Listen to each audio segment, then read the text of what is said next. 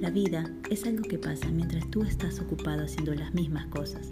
No te has dado nunca el placer de vivir y vas a llegar inconsciente hasta la muerte, sin ser libre como el pájaro que planea majestuoso, viviendo y siendo. Qué bien se siente uno haciendo lo que quiere. Se cuenta de un oso al que metieron en una jaula de 6 metros de largo, que caminaba de un lado a otro sin parar. Al cabo de un año le quitaron la jaula y el animal seguía paseando los mismos 6 metros ida y vuelta, incapaz de ir más allá. Se había acostumbrado. Hoy permítete salir de esa jaula que has permanecido por mucho tiempo. Tu vida empezará a transformarse y serás lo que estás destinado a ser.